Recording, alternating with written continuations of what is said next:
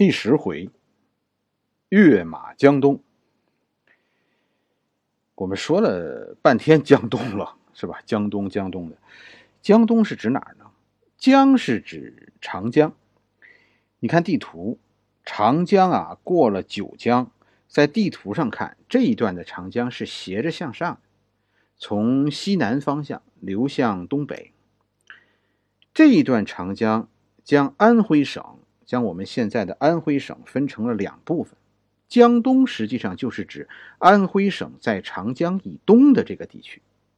东吴政权就是从呃这里起家的，后来把东吴控制的整个区域都称为江东，但江东实际上是专指安徽省的这一小部分，是东吴后来控制疆土的很小的一块，不是全部。只是说，东吴政权是从江东这个地方起步的。孙策自己是江东人，但孙策离开家很久了。孙策这一伙人，在江都的时候，这伙人就是主要是江北人，都是淮泗地区的。淮泗就是指现在的淮河流域和当年的泗水流域，这都是在长江以北的。淮河现在还有。但泗水现在已经没有了，但在但在现在的地图上，你还能找到一些嗯带有“泗”的地名，三点水一个一二三四的“泗”，这个地区就是当时的泗水地区。你像什么张昭啊、张宏啊，这都是江北人，这些人都是从江北跟着孙策去的江东。都知道孙策是猛虎，那袁术为什么会允许孙策啊去江东发展呢？江东这个地区啊，很特别，它属于袁术的势力范围，但并不完全归袁术管。什么意思呢？就是说这里的人历史上就不太服王化，汉朝的命令在这里从来都不好使。可是江都本地人呢，也不招惹朝廷，你派来的官我认，谁派来的官我都认，你们自己打去，谁赢了谁就是这里的地方官。但我们这个地方官啊，和我们没关系，我们也不听他的。这些所谓的地方官说是政府，实际上啊，咱们说也就是个大使馆。只有少数城市是掌握在汉朝官吏的手中。而且呢，就这个时候，在孙策要去江东的这个时候呢，现在这个地方有一个叫刘繇的人，势力越来越大。这个人更是不服袁术的，袁术觉得这是个眼中钉。孙策去江东，这就一定要和刘繇打一架。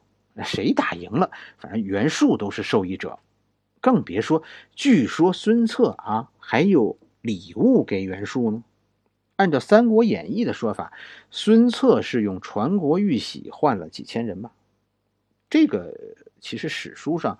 并没有这么记载。史书上是说，孙策是以母亲和弟弟作为人质，将袁术吞并的孙坚的老部下要了出来，跟随自己去了江东，大概也就几百人、一千人左右这个样子。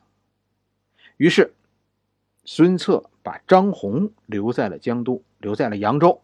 你在袁术这里照顾我的母亲和弟弟。孙策带着张昭就走了，开始准备渡江。正要渡江的时候，孙策碰到了赶来的周瑜。周瑜带着一千人来找孙策了，找了好些日子了，不知道孙策跑哪去了。这是周瑜叔叔的兵。周家呀，周瑜他们周家呀，在呃袁术这边啊做了好几代的官了，在袁术这边其实有些势力。周瑜和叔叔借的兵，这是刚刚要到江东去找孙策。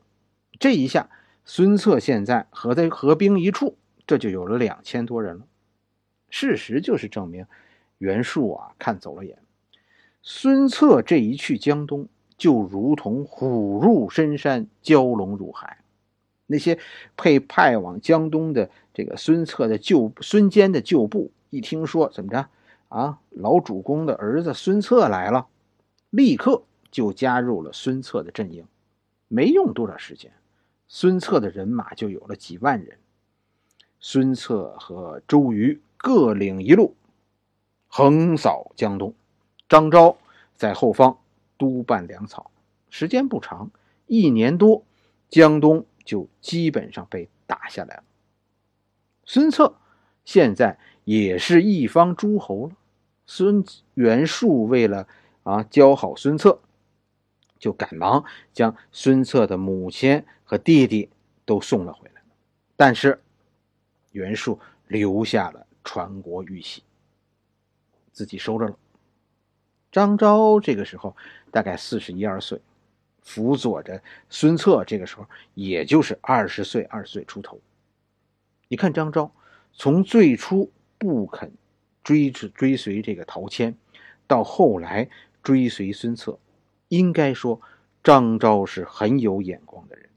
三国期间的三大谋士诸葛亮、郭嘉和张昭，他们三个人有一个共同的特点，他们都是自己选择了要辅佐的人。从张昭的早年生活中，我们能不能悟出一些人生的道理呢？很多吧，哎，说简单了，重点是一句话，哪句话？好饭不怕晚。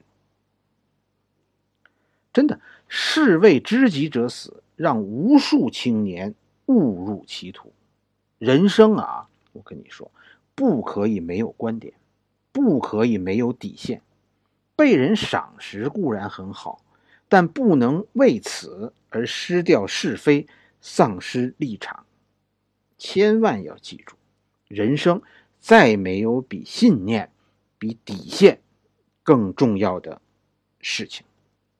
好了，这一回我们就先讲到这里。